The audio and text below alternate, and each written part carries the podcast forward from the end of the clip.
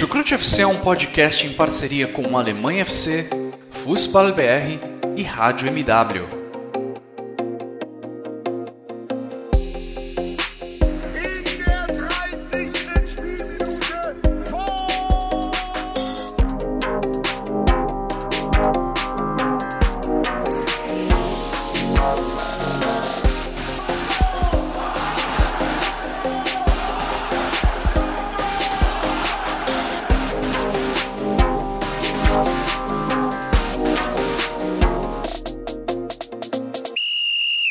Sejam muito bem-vindos, fãs da Bundesliga. O meu nome é Guilherme Ferreira e recebo vocês para mais uma edição do Chucrute FC.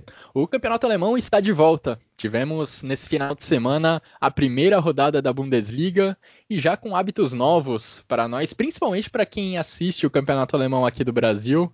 Primeiramente, a gente teve o retorno, pelo menos parcial, do público, né?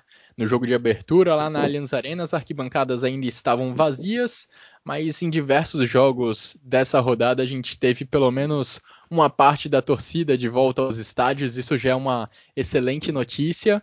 E um hábito diferente que também tivemos aqui especificamente no Brasil é a Bundesliga em, novas, em novos canais, em novas plataformas. Estamos agora nos acostumando a assistir futebol pelo celular, pelo tablet. Aliás, agradeço a minha namorada por me ceder o tablet dela nesse final de semana para assistir os jogos do Campeonato Alemão voltando também a ver futebol na TV aberta, futebol internacional, porque agora a Band também passa a Bundesliga, um jogo por rodada. Esperamos que Band e OneFootball possam fazer uma boa cobertura do campeonato alemão do, da nossa querida Bundesliga numa rodada também cheia de gols. E para me ajudar a comentar, detalhar tudo o que aconteceu nessas nove partidas, eu recebo, como de costume, dois companheiros de Chucrute FC. Primeiramente, duas boas-vindas a Simone Paiva. Tudo bem com você, Simone? Curtiu o primeiro final de semana de campeonato alemão? E aí, Guilherme, ouvintes do Chucrute. Vamos dizer que foi uma. É, nesse ano tão turbulento, né? Foi até uma pausa rápida né? A gente, a Bundesliga acabou lá no final de junho. É, ainda nesse meio tempo teve Champions League com, com o Bayern campeão. E não só para a gente foi um tempo menor de saudade da Bundesliga, mas como os, como os times tiveram de preparação, né?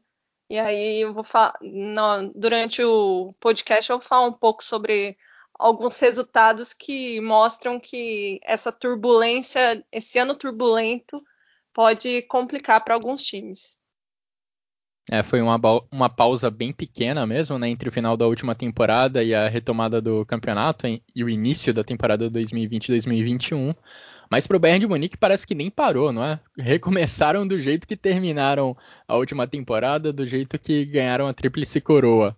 Isso é assunto para daqui a pouco, porque antes eu apresento o meu xará, falando diretamente do Rio de Janeiro, Guilherme Monteiro. Tudo bem com você?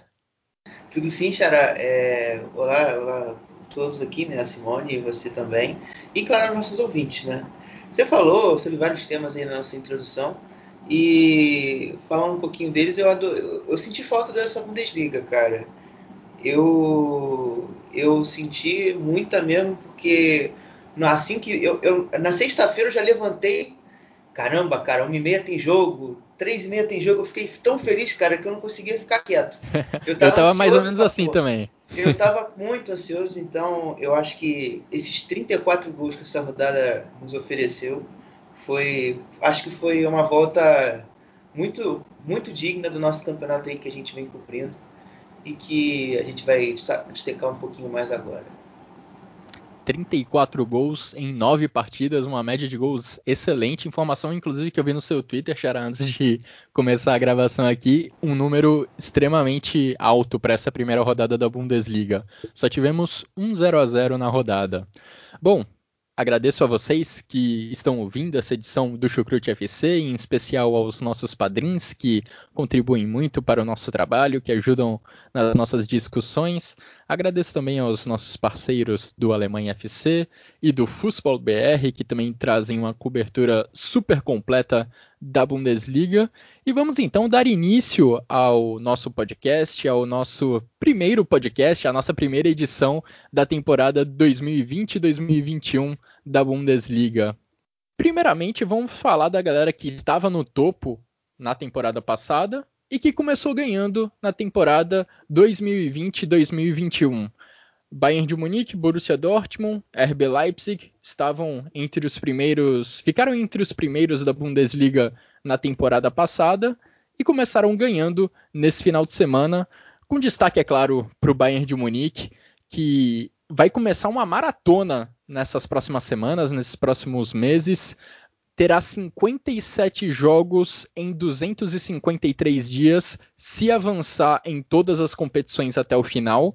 Uma temporada desgastante, mas que começou com tudo. O Bayern de Munique parece que ignora esse desgaste, começa novamente a 100 km por hora e atropelou o Schalke 04, vencendo por 8 a 0 na Allianz Arena. Schalke 04, mais um time a levar oito gols desse incrível time comandado por Hansi Flick. E o que mais me chamou a atenção, Xará, nessa partida era que ali no segundo tempo ainda o Thomas Miller estava exigindo marcação no campo de ataque. Hansi Flick ainda no primeiro tempo, mas com o jogo já encaminhado, lamentando cada finalização perdida. E essa mentalidade de não tirar o pé do acelerador é realmente impressionante acho que é um dos motivos que faz o Bayern ser tão impressionante nesse período comandado pelo Hansi Flick. Bom, né? É, é, fica até difícil de falar uma novidade do Bayern, porque de fato eles repetiram todos os padrões que a gente viu na, na última temporada. Foi um jogo novamente muito consistente do, do, da equipe da Baviera. É, e eu achei interessante você ter trago esse dado aí, acho que se não me engano foi 254 dias com 57 jogos isso dá uma média de um jogo a cada quatro dias. E para uma pré-temporada, que foi feita uma semana, isso uma hora a conta não vai bater e pode trazer problemas ao Bayern. Então, é, só trazendo um pouco disso, isso pode lá na frente complicar. Mas falando do jogo em si, foi um jogo muito dentro do script. O, o Schalke ele iniciou com aquela primeiro lance com, chegando com perigo, o Paciência chutou uma bola o Neuer pegou e sobrou no rebote não aproveitou a chance. Mas a partir depois disso, o Schalke não, não ofereceu muito perigo, né? Você viu que o, as, bem as movimentações que a gente já conhece, né? Sempre o Kimmich e o Goretzka alternando, quem se junta aos zagueiros na saída de bola.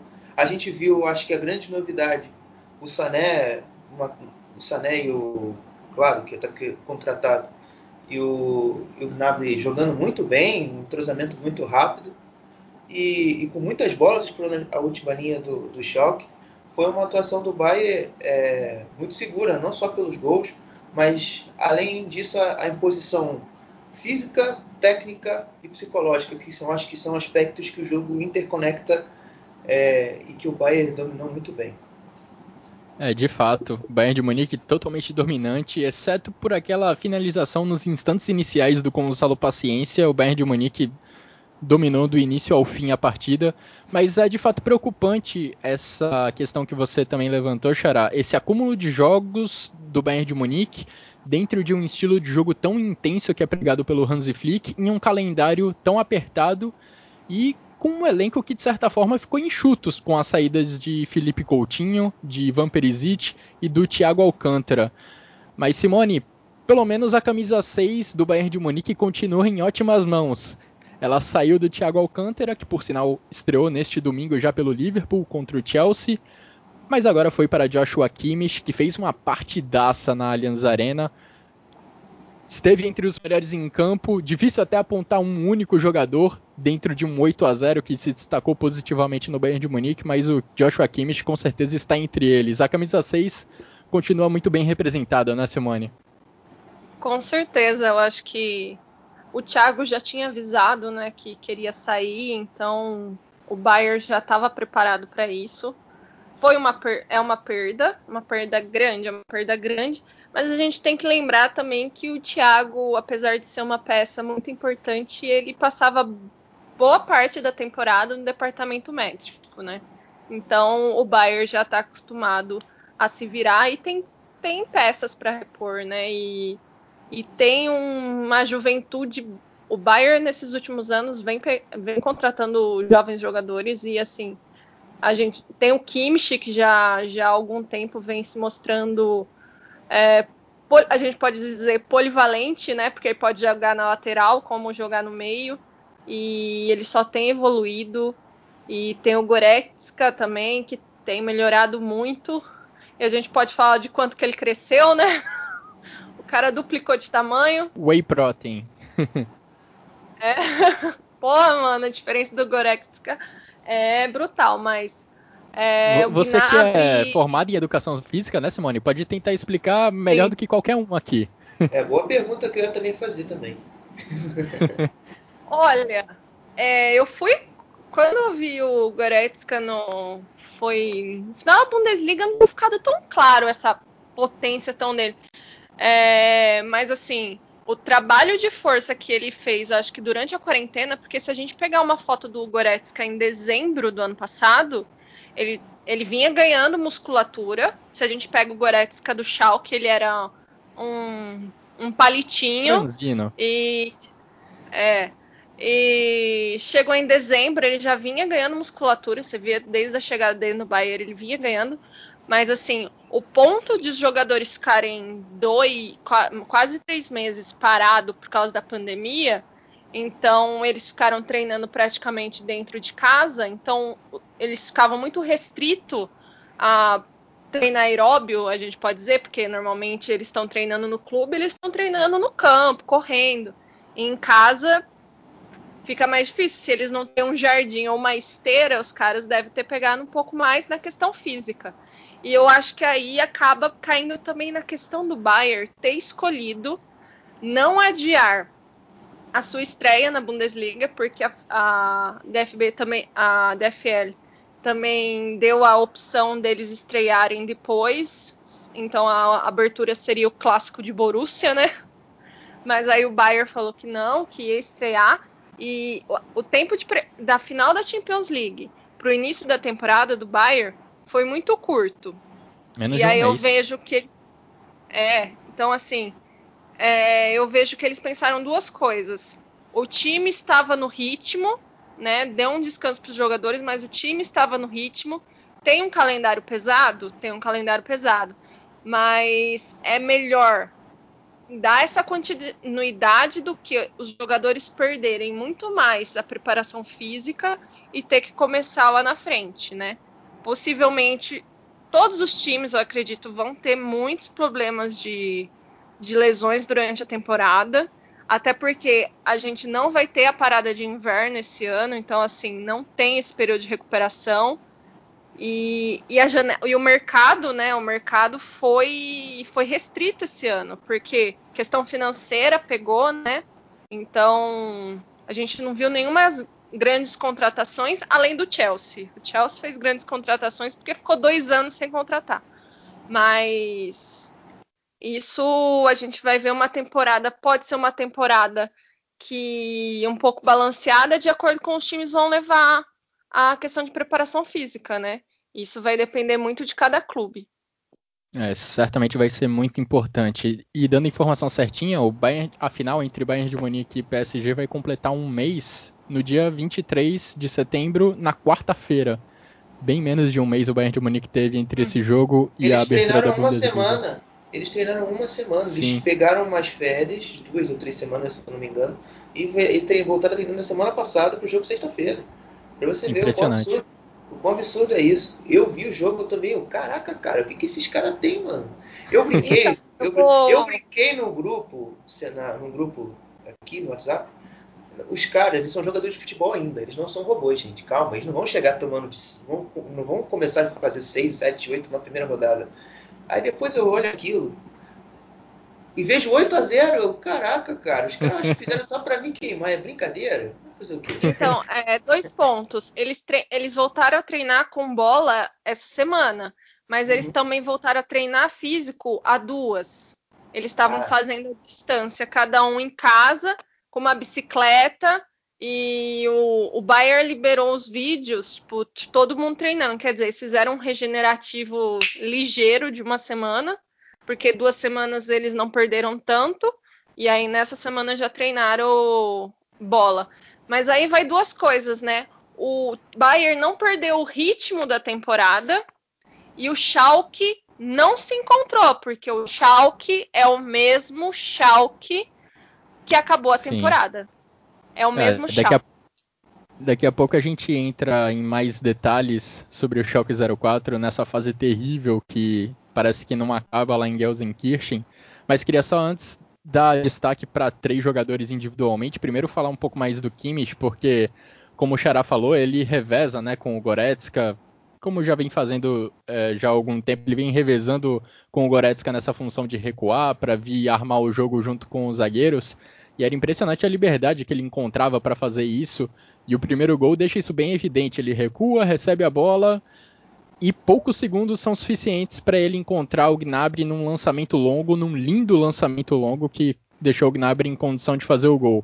E ele fez esses lançamentos várias vezes ao longo do jogo para deixar um companheiro em condição de finalizar ou para clarear a jogada do Bayern de Munique. Realmente impressionante a partida do, Tia do Kimmich. Thiago não. Enquanto isso, Sané e Gnabry lá na frente, os dois pontas do Bayern de Munique, mostraram um entendimento enorme, invertendo de posição várias vezes. Uma hora você viu o Sané na esquerda, na outra ele estava na direita. Mesma coisa com o Gnabry. Os dois participaram de diversos gols nessa goleada de 8 a 0. Deram um bom sinal, um bom sinal para o Hansi Flick e para a torcida do Bayern de Munique como um todo. Nesse domingo, Xará e Simone, a gente também teve, entre os dois jogos que fecharam a rodada, a gente teve a vitória do RB Leipzig contra o Mainz. Mainz que já está acostumado a tomar diversos gols do Leipzig, na temporada passada tomou um 8 a 0 e um 5 a 0. Dessa vez a conta fechou até mais barata para a equipe do Mainz. Foi 3 a 1 para o RB Leipzig.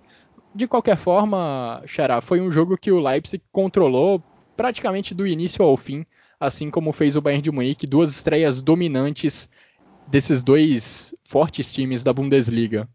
Bom, né? Foi um jogo dentro do script. Eu acho que todo mundo esperava que o Leipzig é, avançasse e se impôs em campo como fez, e o mais se retrancasse, teoricamente, se retrancasse, por assim dizer.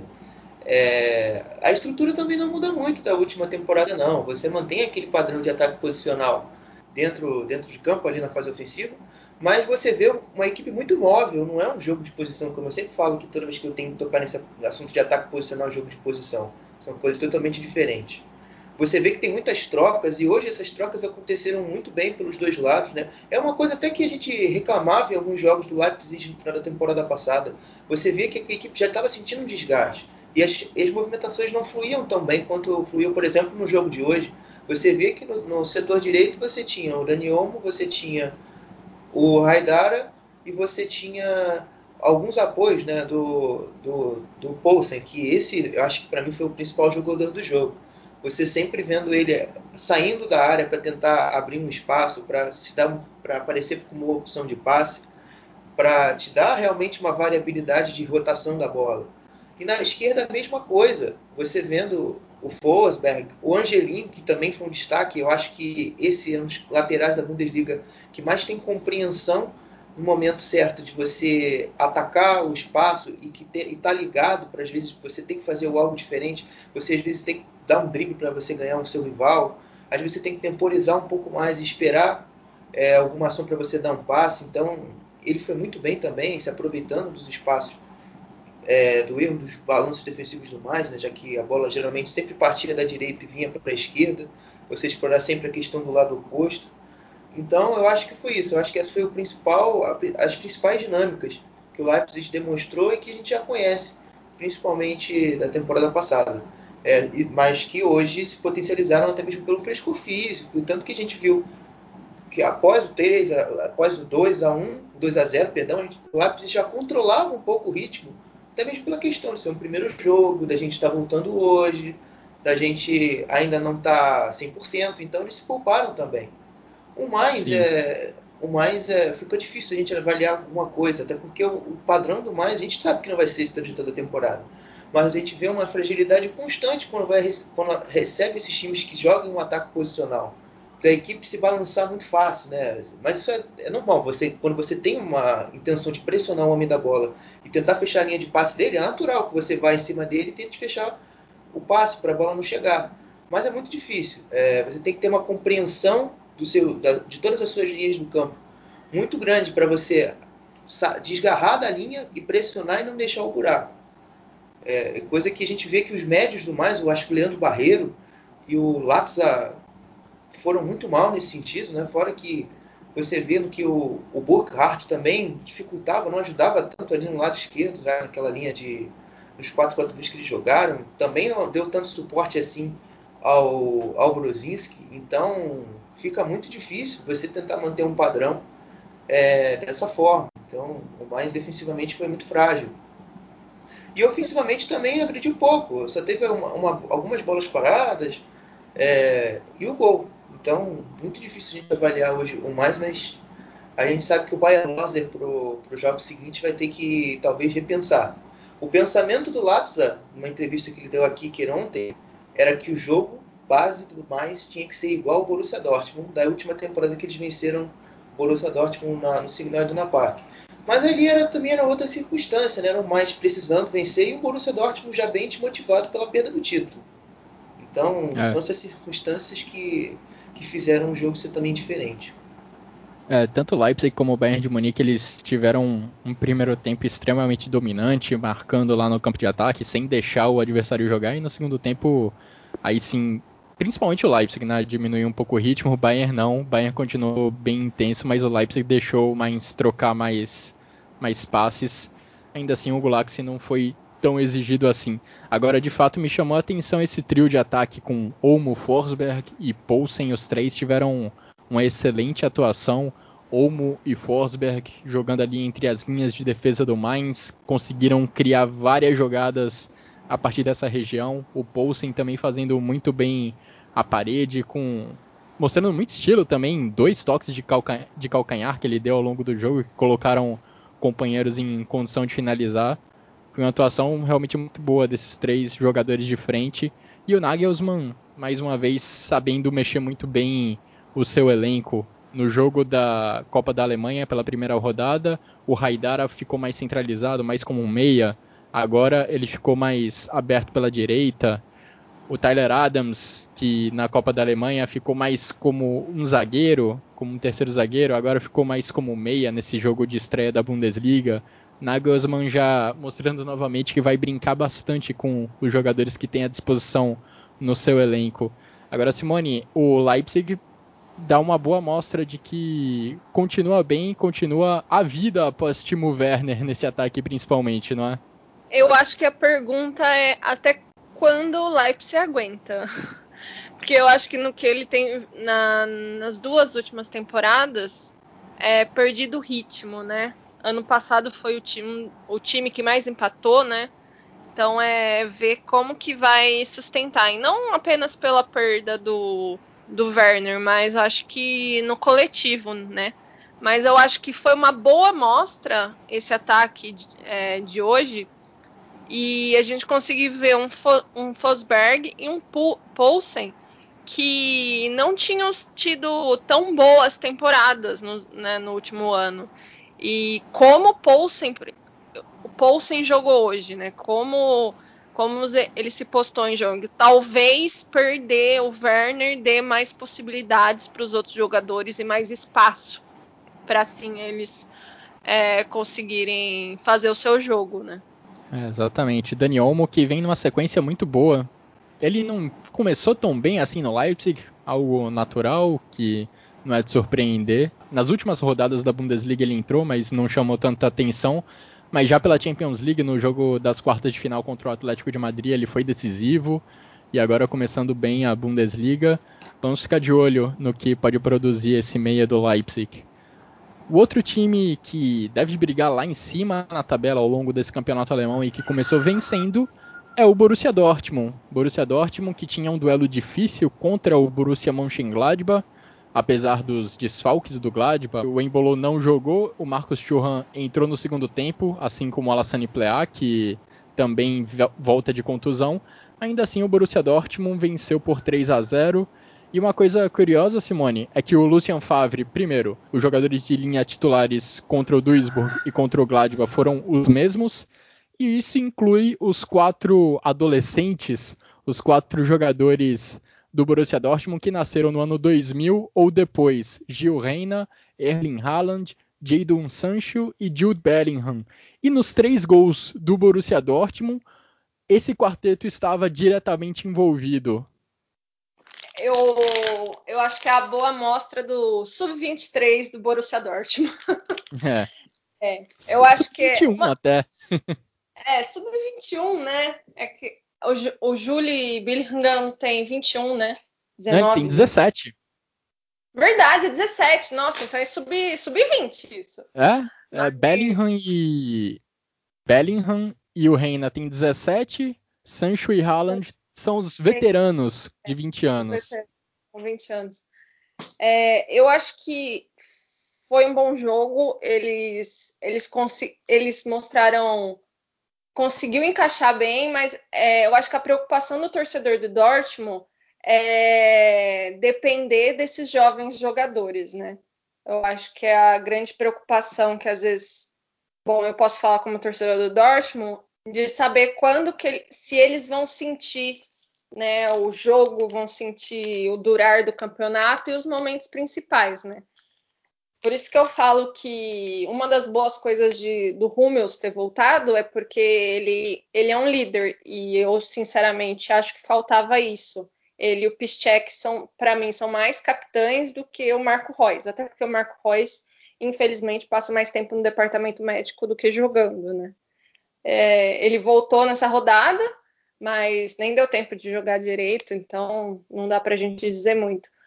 Mas o Dortmund fez um bom jogo, e só que a gente tem que ver que o placar não, não, não mostra que foi uma, né, uma grande diferença de jogo entre os Borussias, né?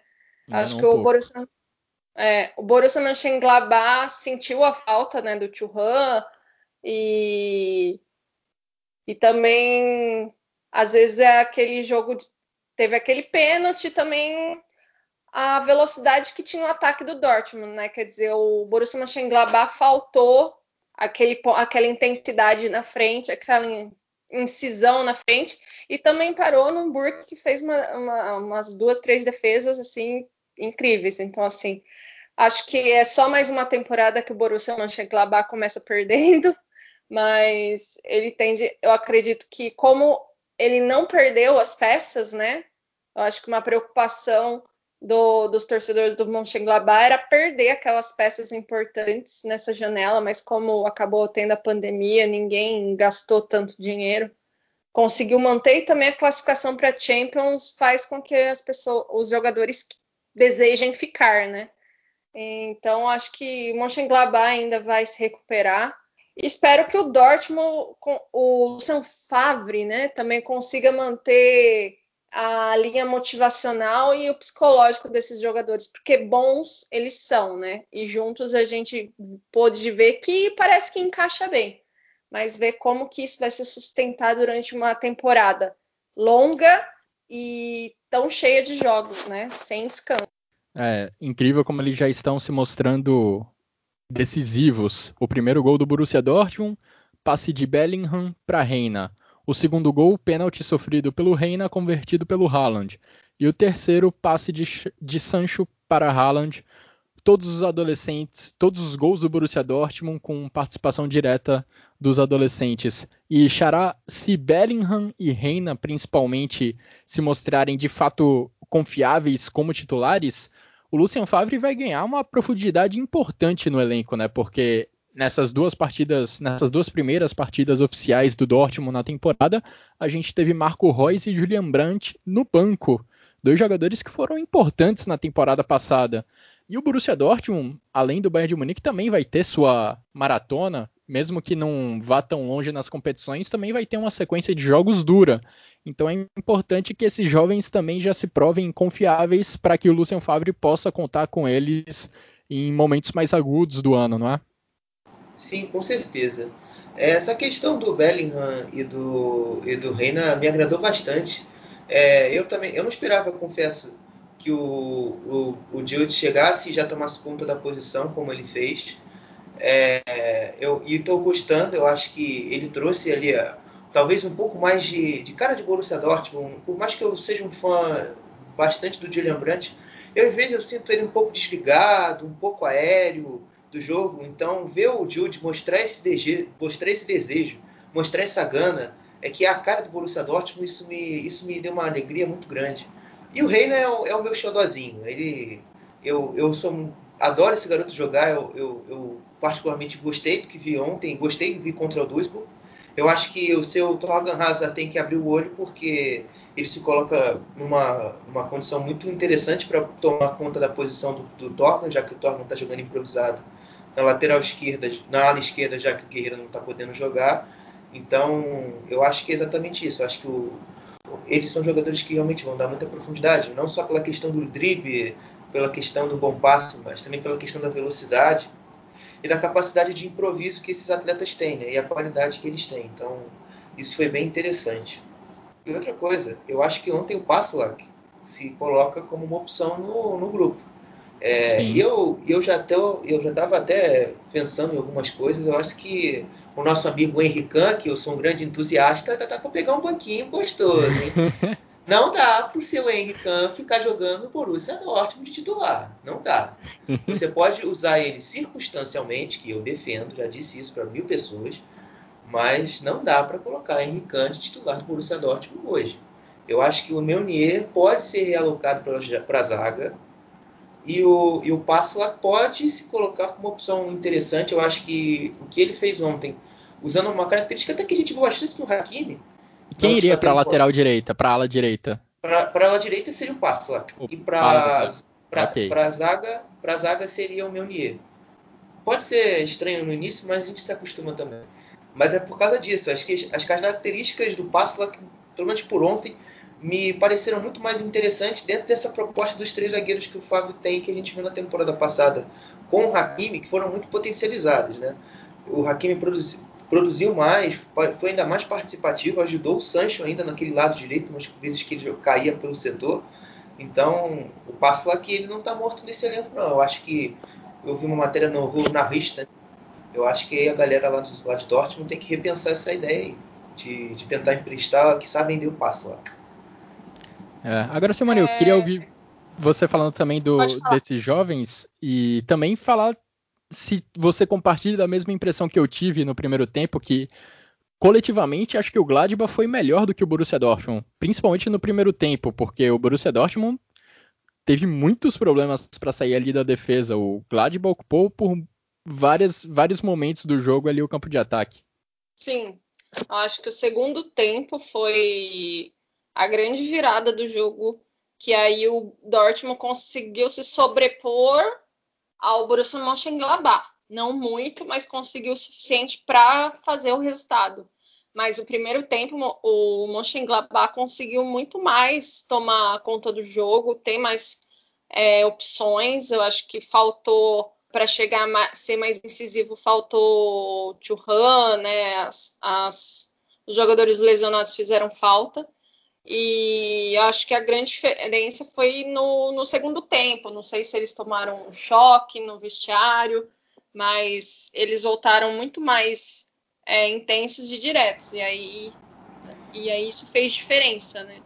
E comentando uma coisa que o, que o Gui Monteiro colocou sobre o Paslak, é, eu não sou maior fã do Paslak, até porque ele não, não conseguiu se desenvolver como era esperado. Ele teve dois empréstimos bem fracassados. Mas vendo que o Borussia Dortmund, mais uma vez, não foi ao mercado atrás de um zagueiro, o Henrique vai ter que virar uma opção para ser zagueiro né, zagueiro quando for necessário. Sou fã dessa opção? Não sou fã dessa opção. Talvez a opção que o, que o Gui deu seja mais interessante. Mas um time que não vai para o mercado comprar zagueiros, né? E, e, se, e, ano passado se desfez de dois, ainda que eram meia boca, mas se desfez, fica difícil. Então, assim, pensar em vender o Paslak agora, se você não tem ninguém da base bo, bom para subir, então, meu filho, não dá, não dá o Borussia Dortmund tem que parar de pensar que só existe futebol do meio para frente. Tem a defesa também. Eu acho que isso também mostra para nós um erro de planejamento da base do Borussia Dortmund. a gente vê um zagueiro chamado Amos Piper, que está no Arminia Bielefeld, e que comeu a bola nos jogos da segunda Bundesliga, que não foi aproveitado na, base, na, na, na equipe de cima. Ah, você vai dizer, ah, é o Arminia Bielefeld. Não, o Arminia Bielefeld é uma equipe, pô, tem uma tradição que você, que você vai ver, você vê e que demonstra algum potencial para alguns jogadores jovens. Você tem lá, não vou ficar falando aqui agora, porque a gente não vai entrar nesse tema, mas você tem alguma coisa ali que, que dá um suporte ali de base, um nível técnico, por exemplo. A segunda Bundesliga era muito superior à, à Regional Liga Oeste, que a maioria desses meninos que saem da nossa base são testados. Então eu acho que eu acho que foi um, exibiu esse erro de planejamento. E falando um pouquinho do jogo que eu, que eu não falei em si, eu, eu não vou tentar, não vou me estender muito, mas eu não achei o Gladbach com esse, com, essa, com esse perigo todo que eu acho que muita gente aí acha. Eu, eu achei que o Gladbach teve volume em si, e de fato teve. Mas chances reais de gol, eu acho que só no segundo tempo, após o segundo, terceiro gol. Claro, teve aquela bola que o, que o Burke teve que fazer um, uma elasticidade grande no lance para pegar e mais um, um, chute de fora. Mas fora essas duas outras chances, não teve. Eu acho que o Borussia soube controlar melhor após, após 1 a 0 porque o jogo entrou à sua feição. Mas não, não achei o Gladbach muito assim, babendo, indo para cima, muito perigoso em relação ao Borussia, não. Não, de fato, eu também não achei o Borussia Mönchengladbach tão ameaçador. Acho que a única grande chance mesmo foi lá no primeiro tempo, em que o Burke fez duas defesas em uma. Naquela, e aquela foi a única jogada do jogo inteiro, se eu não me engano, em que Wolf, Hoffman e Stindl conseguiram combinar um lance entre eles, conseguiram uma boa troca de passes entre eles. Porque no resto da partida, eles produziram pouco ou nada para a equipe do Gladbach. A equipe do Marco Rose fazia muito bem a recuperação da bola, não deixava o Borussia Dortmund sair de lá de trás com a bola no chão. A Kanji cometeu alguns erros até graves em passes tentando levar a bola até o ataque. E o Gladbach várias vezes recuperou a bola antes do Borussia Dortmund conseguir sair para o ataque. O problema é que o time não sabia o que fazer com ela. Stindl, Wolf e Hoffmann foram pouquíssimo produtivos e Plea e Churran tiveram pouquíssimo tempo para tentar produzir algo também enquanto estavam em campo. Isso sem contar que os dois estão voltando de contusão e o Embolo ainda está afastado, está no departamento médico. Então, de fato, o Gladbach não teve muitas chances reais de gol, acho que muito por conta do seu trio de ataque, mas uma coisa em que a equipe do Gladbach superou o Dortmund foi nessa capacidade de empurrar a equipe para trás, de não deixar o adversário sair da defesa. Vamos passar agora para o nosso próximo tema dessa edição do Chucrute FC. Falamos dos, em detalhe, né, dos quatro primeiros colocados da última temporada da Bundesliga, os times que vão representar o futebol alemão na próxima edição da Champions League, que também começa daqui a pouco.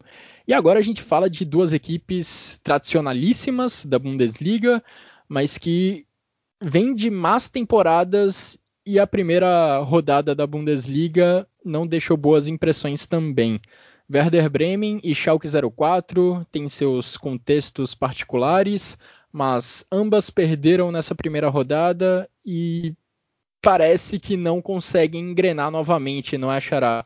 No caso do Schalke 04, tem o fato de enfrentar o Bayern de Munique, que é o principal time da Europa no momento, tem essa, esse porém, tem essa questão que a gente pode relevar, mas a equipe do Werder Bremen enfim, enfrentou o Hertha Berlim e eu acho que poderia ter mostrado algo algo a mais do que mostrou em campo, sofreu uma goleada por 4 a 1 jogando em casa. E são duas equipes de tradição e que apresentam uma postura muito diferente do que já mostraram com os mesmos treinadores que estão no cargo hoje. O Werder Bremen já foi muito melhor sob o comando do Florian Kohfeldt e o Schalke 04 já foi muito melhor também sob o comando do David Wagner. Olha, o, o Schalke do Wagner eu, eu, tenho uma certa, eu tenho uma certa é, contradição com isso. O, o Schalke do Wagner foi uma equipe muito mais resultado. Pode discordar à vontade. O Schalke do Wagner sempre foi uma equipe mais de resultado do que de produção de bom desempenho em si. A gente pode botar algumas vitórias, por exemplo, contra o próprio Werder Bremen, contra o União Berlim, na conta do Harit, que ele foi lá, pegou a bola debaixo do braço e decidiu o jogo. Então, o trabalho do Wagner, por mais que tenha algumas coisas é, tenham sido ocultadas é, por causa do resultado, eu, eu acho que eu sempre vi o trabalho dele como Por mais também, eu defendi muito ele, isso é bem verdade também. Mas é, eu nunca vi, talvez, um, uma coisa que de desempenho que segurasse. Eu acho que ele tinha a muleta da questão do, da falta de atletas e que ele até hoje reclama. E que ele também, na entrevista que deu a ZDF no jogo, no jogo de sexta, saiu bem irritado porque a equipe, ele ficou irritado com o comportamento da equipe, que queria pressionar o Bayern com 5 a 0 no longo. Mas, cara, todo mundo ali que tá jogando porque quer ganhar o jogo. Não quer saber se tá de 5 ou de 10, perder de 5 ou de 10 naquela altura não fazendo muita diferença, tava perdendo o jogo. Então eu não condeno os atletas naquela postura, não. Mas eu acho que o Schalke, a gente vê uma tentativa de, de mudança, a gente já viu já estrutural do comando, mas dentro de campo a gente parece que vê o mesmo time há muito tempo. Eu fiz um, um texto no dia 13 de março, foi o início da pandemia aqui no país e não mudou nada até lá, até hoje, gente. Eu defendi a permanência do Wagner, novamente falo sobre isso, porque eu, eu ainda acreditava que, de fato, ele não tinha atletas que pudessem dar um suporte a ele para mudar algo, algo nessa equipe. Por mais que ele ainda não tenha o um elenco dos sonhos, não recebeu, ele tem agora alguma coisa, alguma opção. Você viu que chegou o Vicevic, você viu que chegou Paciência, você viu que retornou o Skizbisk, o Uth, o Rude. Ainda falta um lateral direito? Isso é verdade. Falta um lateral direito. O Rude supriu bem ali no jogo contra o Schalke, no, no, contra o Bayern, na medida do possível, dentro, dentro, dele, dentro daquilo que ele pode entregar. Mas falta elenco ainda assim. Mas eu já não sou um defensor assim tão grande do David Wagner, não. Eu só acho que a demissão do David Wagner hoje só exponeria mais um problema de planejamento da diretoria do Schalke, que era para ter sido demitido esse cara na temporada passada, no dia 28 de junho. Não fizeram, quiseram dar mais uma oportunidade e agora estão pagando preço por ter dado mais essa oportunidade. Eu acho que o, o Schalke não tem muita outra saída a não ser a não ser talvez demitir o, o Wagner. É, os problemas não param de se acumular na, lá no Schalke. Clemens Stones saiu do cargo, mas estava presente lá na Allianz Arena, acompanhando a partida contra o Bayern de Munique, o que também gerou muitas críticas. Enfim, são dois clubes, Schalke e Werder Bremen, que estão com diversos problemas principalmente o Schalke fora de campo. E Simone, qual que é a sua impressão sobre essas duas equipes? Existe algum, algum traço de esperança que você vê nesses dois elencos? Olha, eu queria dizer que sim, mas eu vejo as mesmas equipes que acabou a temporada passada. O Schalke, que não ganha desde janeiro, e um Werder Bremen que lutou nos playoffs para não cair, mas que não consegue vencer na própria casa. Temos, tem, tem, eu acho que ouvi um torcedor do Bremen falando: será que tem um sapo enterrado na, no Vesser Stadium? Porque o time não consegue se impor. Mas aí vai também dois pontos. No Schalke, que nem o Guilherme falou, falta peças. E isso entra diretamente não só do problema do técnico, que eu acho que o David Wagner ele teve ele fez bons trabalhos na base do Borussia Dortmund, mas desde que ele saiu para para ser técnico de, de, equipe profissional, ele não tem tido bons resultados. Ele foi para a Inglaterra e caiu junto com o Hudders, Huddersfield? Huddersfield. E, isso. Exatamente. Isso, né? E veio para o Schalke, fez uma temporada bem abaixo. Acho que o Schalke o Schalke ano passado só não lutou para não cair porque ele conseguiu alguns bons resultados no meio do caminho. Né? Então, assim, é um treinador que não tem, a bagagem dele é a base no Borussia Dortmund, quer dizer, então, profissionalmente, no, no time profissional, ele não tem bons resultados. E, mas o Schalke vai daquilo, né? Os problemas internos do clube vêm afetando dentro de campo, porque é, não tem contratação, se tem, são contratações ok, né? A gente não vê mais um Schalke que realmente faz. Não estou falando de contratações caras, porque isso nem é coisa do futebol não tem alemão. Dinheiro. é, não tem dinheiro. É, é, a questão mesmo de planejamento, né? A gente vê que o Schalke está num limbo financeiro e que, o, que os donos, os diretores só se metem em encrenca, né? Não, tem a questão lá do, do matadouro lá com Covid, mas é isso daí a gente já discutiu em alguns episódios atrás. E o Werder Bremen é, é, é questão de planejamento interno também e, e de opções do Kofeld. É, o Kofeld ele ainda insiste em certos, em certos jogadores e talvez seja, já que o Bremen não está contratando, talvez seja o momento de tentar a base. Eu acho que esse é um problema que está sendo na Alemanha. As categorias de base, sai um ou outro jogador, de repente sai um Havertz da vida, um Goretzka ali, mas não sai, não sai muito mais que isso, sai um ou dois. Ah, os times alemães não têm apostado na base, talvez seja o momento. Não tem dinheiro para comprar, não tem planejamento. Então, pô, técnico, vai lá, vê a base, pega um ou outro. Porque ficar dando murro em ponto de faca vai repetir os mesmos erros. Oh, desculpa, não tô vendo de você não, Simone. Eu vi uma coisa aqui que eu achei muito engraçada, mas eu não posso falar não que você é colega de profissão e dá besteira, pode dar merda pra mim pra frente. Mas enfim, eu acho que sobre o Bremen, é, é, sério. É, é, sobre o Bremen, eu acho que eu, eu, fico pensando, cara, eu não consigo entender como esse trabalho do Corpo deu errado. É, eu, olha, eu vou falar muito mais do que eu vi na última temporada do que do jogo de ontem em si, porque eu não acabei vendo, estava vendo o jogo do União Berlim. É, eu acho que algumas peças que estão inseridas naquele contexto, naquele clube, não, não fazem o menor sentido para a ideia do Kofeld. E, e, aí reside o problema do planejamento. Você acha que um zagueiro como o Toprak tem qualidade para sair jogando? Você acha que zagueiro, você acha que esses caras têm condição de tentar fazer um modelo de como o Kofeld pensa? Chegou o Erras, que é um jogador que eu já elogiei aqui no último cast, que eu acho que vai ser crucial é, para a equipe do para a equipe do Bremen.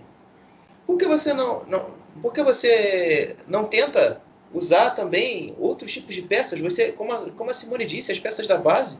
Você tem um você tem um zagueiro chamado Julian Hickman, que é jovem, promissor dentro da base do clube. Você tem um volante chamado Ilia Gruev, que tem, tem um passado com um jogador também, eu acho que o pai dele foi jogador da seleção da Bulgária, também muito conhecido. Por que você não testa? Está dentro daquilo que se pensa de futebol dentro, dentro do Werder Bremen, está na sua casa, e você não testa, você não muda. Eu acho que isso aí é uma coisa que você deveria pensar também dentro do Werder Bremen. Eu acho que você usar melhor a base, por mais que a, realmente a, os talentos da base alemã não tenham sido tão ricos, né? Eu acho que as gerações futuras tendem a ser, é, pelo menos assim, da minha idade, que eu tenho 19 anos. Então, de 0,1 até 0,2, 0,3, talvez não seja uma safra muito produtiva, mas quem sabe para as futuras você tem uma safra boa e você pode ajudar essas equipes. Então, acho que é algo que realmente o Werder Bremen tem que avaliar se realmente compensa. Dispensou alguns na, nessa janela, o Luke Horst, é, o um jogador também que está no Osnabrück, que é o mesmo time. Esqueci o nome do garoto agora que é meia. Schmidt. Também foi para lá, manteve-se lá, que estava emprestado lá. Então você vê que o, Bremen está começando a querer também dar rodagem àqueles que ele já conhece que talvez não sejam tão craques, para ver se consegue dar uma minutagem para adaptar. E, ainda falando sobre o Schalke, o Vitor falou uma coisa no último cast que eu achei fantástico, eu acho que ele foi uma conclusão dele muito feliz. O Schalke hoje não é um polo atrativo para ninguém. O Schalke hoje não tem potencial de mercado para você atrair algum jogador. Por exemplo, se você pergunta para um lateral é, que joga ali, ali tá, tá no banco do Bayern, por exemplo, você acha que talvez hoje ele, ele queria ir para o Schalke? Ganhando uma micha, como está o teto salarial do Schalke hoje? Eu confesso que não sei, porque no Bayern ele ganha bem, ele é campeão, ele tem, ele tem uma vida estável, né, como era jogador de futebol, mas você sabe que no Schalke no, no Bayern, perdão, você tem um, você tem um padrão, você tem uma, uma linha que sustenta bem. E para o Schalke, você vai ter uma pressão exacerbada na sua cabeça. Você vai ter um, uma equipe que está, você vê nos arredores também tudo muito carregado, tudo muito pressionado. Você não tem tranquilidade para o teu trabalho. O que, que você vai fazer? Então, então eu acho que isso também tem o seu peso. É, e eu acho que é isso, no geral, sobre, sobre o Schalke e sobre o Bremen, são infelizmente equipes muito tradicionais e que têm sofrido problemas psicológicos, eu acho que o Bremen também tem esse fator, e técnico e táticos dentro do campo. É, o que eu vejo de muito decepcionante no Werder Bremen é a questão do Florian Kohfeldt. Há pouco mais de um ano ele estava sendo nomeado pela Federação Alemã como o melhor treinador alemão daquele ano, daquela temporada e agora parece não conseguir mais tirar muito desse elenco do Werder Bremen. Um time que sem a bola fica conformado, não, não mostra muita proatividade para tentar tirar a bola do adversário, recua em campo, deixa o adversário tocar a bola no campo de defesa dele, não mostra muito muita gana de ter a posse de bola e também quando tem a bola não mostra muita criatividade para saber o que fazer com ela, não mostra muita criatividade para criar chances de gol. Tanto que nos momentos finais do jogo contra o Hertha Berlim nesse sábado, a equipe acabou apelando para os cruzamentos na área. O Augustinsson foi um cara que participou muito do jogo do Werder Bremen pelo lado esquerdo e foi dele a assistência para o gol, para o único gol do Werder Bremen na partida, num cruzamento, numa jogada aérea que foi uma arma tão utilizada pela equipe do Florian Kohfeldt, uma hora acabou funcionando, mas foi só isso mesmo. A equipe não foi muito além no segundo tempo de tentar o chuveirinho na área e buscar algum gol dessa forma. Queria destacar também, aproveitando que passamos por esse jogo entre Werder Bremen e Hertha Berlim, a atuação do Matheus Cunha, brasileiro novamente jogando em alto nível, buscando muito o jogo, recuando até ali o meio-campo para procurar a bola para ser opção de passe, marcou um gol, participou de outras situações de perigo, mostrou habilidade com dribles, tentando criar chances de gol. Novamente uma atuação muito muito boa desse brasileiro que vai que vai tendo um bom caminho dentro da equipe do Hertha Berlim. E seguindo para a fase final agora dessa edição do Chucrute FC, a gente traz comentários sobre os outros jogos da rodada. Rodada que teve no sábado a derrota do Union Berlim em casa diante do Augsburg. O Augsburg venceu por 3 a 1 no reencontro do goleiro Gikiewicz com a torcida do Union logo na primeira rodada dessa temporada da Bundesliga. Gikiewicz que recentemente nessa última janela de nessa janela de transferências trocou o Union pelo Augsburg e foi legal ler um trechinho da entrevista dele em que ele se mostrou muito agradecido pelas palavras da torcida do Union Berlim, que cantou o nome do Gikiewicz no estádio durante, durante a partida. Mas o Augsburg não foi tão cordial assim e venceu o Union Berlim como visitante. Também tivemos nesse sábado o Stuttgart sendo vencido pelo Freiburg em casa. O Freiburg abriu 3 a 0. O Stuttgart deu um susto, fez dois gols, mas não conseguiu o empate, acabou sendo derrotado nesse seu jogo de retorno à primeira divisão da Bundesliga. O Stuttgart que estava na segunda divisão na temporada passada. Também tivemos outro 3 a 2 com vitória de visitante entre Hoffenheim e Colônia. O Hoffenheim venceu com três gols de Andrei Kramaric. Inclusive é impressionante a fase do Kramaric. Último jogo do Hoffenheim na temporada passada. Quatro gols do Kramaric contra o Borussia Dortmund. Primeiro jogo do Hoffenheim nessa temporada, jogo oficial. Dois gols do Kramaric pela DFB Pokal contra o Chemnitz. Primeiro jogo do Hoffenheim nessa Bundesliga. Três gols do Kramaric contra o Colônia. São nove gols do atacante do Hoffenheim em três partidas, aproveitamento espetacular.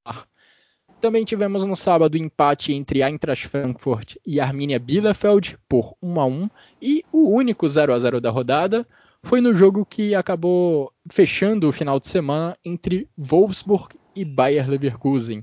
Xará, Simone, algum detalhe a mais que vocês queiram acrescentar sobre essas partidas?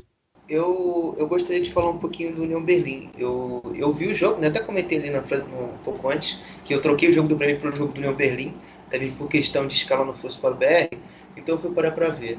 E eu, eu destaco, eu acho que o, o jogo do Marius Wilter pelo União Berlim. Eu achei que ele foi um diferencial para o União Berlim na segunda etapa. O União Berlim passou por um problema de criação muito grande no primeiro tempo, não chegou nada com perigo no primeiro. Eu, o Urs Fischer tem tentado fazer com que a equipe do Berlim dependa menos da segunda bola, do jogo direto, fazer uma equipe que trabalhe com um pouco mais bola no chão, mas que está tendo muita dificuldade ainda nessa transição.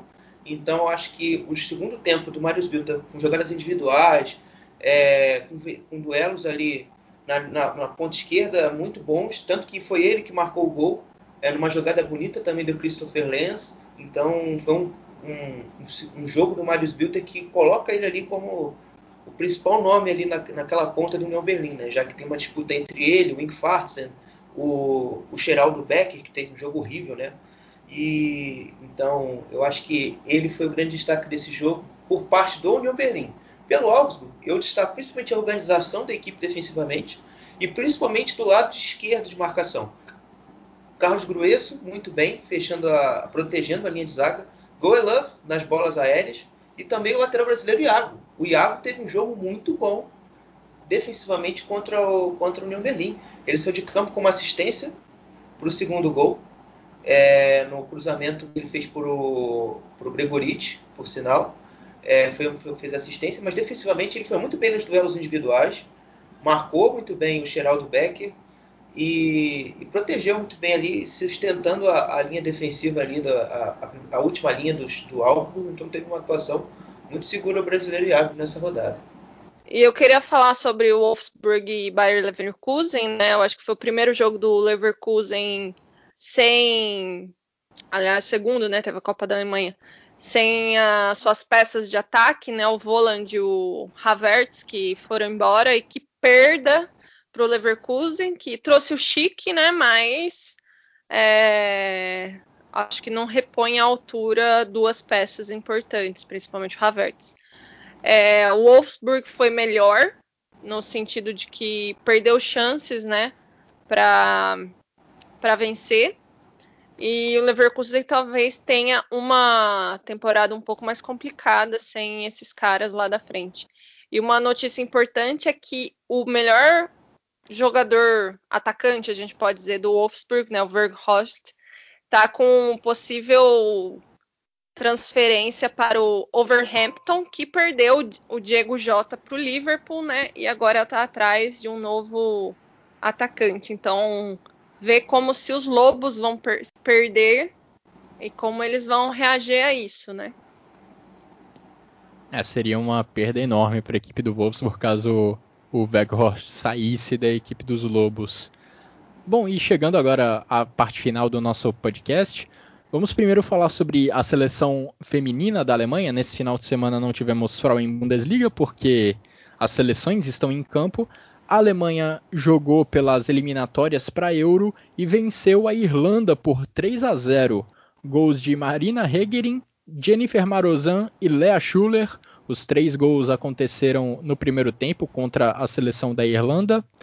E a Alemanha ainda vai enfrentar nessa data FIFA a seleção de Montenegro, também pelas eliminatórias para a Euro. Até o momento, a Alemanha tem seis jogos e seis vitórias nessas eliminatórias, uma campanha espetacular, com 37 gols marcados e nenhum sofrido. A Alemanha encaminhando sua vaga para a principal competição de seleções femininas da Europa. A Alemanha que tem uma seleção forte que deve chegar como candidata, como uma forte seleção nessa competição. E vamos também falar sobre segunda divisão da Bundesliga, Xará. O que temos de destaque nesse final de semana? É, né? A rodada foi quase completa nesse final de semana, né? Acho que a gente. Acho que agora com o ano futebol a gente consegue ver e falar um pouco mais de profundidade, mas isso aí é um negócio aí que vai acontecer que o negócio vai ficar bom aqui pra gente comentar no Chucrute mais pra frente. É, mas apontando os resultados hoje, é, o Hamburgo venceu na estreia contra o Fortuna, é uma das equipes recém-rebaixadas é, recém já não começando bem a, a Bundesliga 2. É, os gols, dois gols do Simon Terrode é, e, o, e o Zimmermann descontou Fortuna, um jogo que o Fortuna não teve um bom desempenho. E muito, o Hamburgo também não fez muita coisa não, mas foi mais eficiente. É, e eu também destacar, eu acho que a gente sabe que a primeira rodada, olha, não vai, a gente sabe que não vai subir, mas o resultado do Ex-Gebirge é também foi muito interessante para uma estreia, né? 3 a 0 em cima do, da equipe recém-promovida do Wurzburger Kickers, jogando fora de casa. E eu acho que uma outra equipe que traria um pouco mais de surpresa para o desempenho é a equipe do Heidenheim.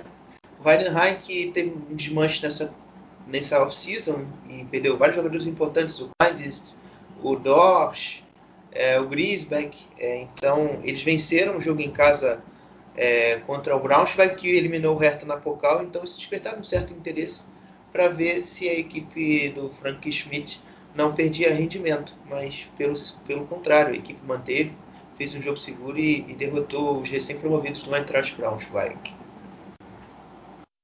E para agora sim chegar ao fim dessa edição do Chucrute FC, a gente dá os nossos votos dos destaques individuais e do golaço da rodada. Quais são os seus, Simone? Bom, gol da rodada vou gol do Miller, mais pela ação do passe de calcanhar, né, do, de letra do, do Lewandowski, do aquele polonês voador. E de melhores jogadores eu vou ficar com o Kimmich, o Kramaric, o Homem Gol e o Poulsen do Leipzig. E você, Xará? Meu gol também é, é o gol do Miller, com assistência do Lewandowski de letra. Uh, os meus melhores jogadores, Poulsen, Iago e Sané. Bom, o meu golaço também vai para o do Thomas Miller, muito é claro pela assistência do Lewandowski, o sexto gol do Bayern de Munique. E meus destaques individuais foram Gnabry, Kimmich e Andrei Kramaric, que marcou três gols pelo Hoffenheim. Bom, e assim nós chegamos ao fim dessa edição do Chucrut FC. Agradeço a você, Xará, Agradeço a você, Simone, pelas análises, pelos comentários e agradeço em especial a todos que nos acompanharam até aqui. Espero que tenham gostado. Voltaremos em breve com mais análises, com mais informação sobre o futebol alemão. Um grande abraço e até a próxima!